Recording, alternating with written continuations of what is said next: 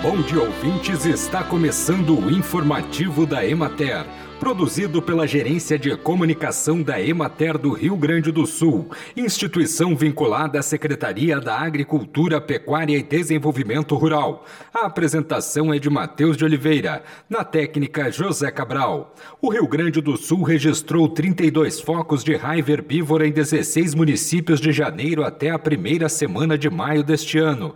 Em 2021, neste mesmo período, foram nove focos em sete municípios. As áreas de maior concentração são a fronteira oeste e a região metropolitana.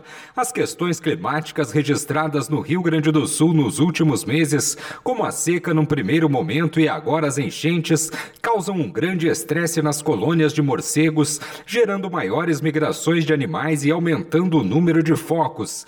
Pela experiência dos técnicos da Secretaria da Agricultura, Pecuária e Desenvolvimento Rural ao longo dos anos, a chegada do inverno deve aumentar o número de casos. É importante a participação dos produtores no controle dos focos, fazendo a notificação dos casos de agressão de morcegos nos animais diretamente nas inspetorias e escritórios de defesa agropecuária da Secretaria da Agricultura, além de auxiliar na identificação dos refúgios nas suas propriedades e fazer a vacinação ou revacinação dos seus animais.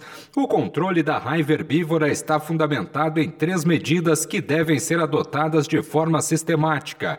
A vacinação para que os animais tenham anticorpos para se defender da doença, a identificação de refúgios e o controle populacional do morcego hematófago, que é o principal transmissor da doença feito pela equipe especializada da Secretaria da Agricultura por meio da captura dos animais.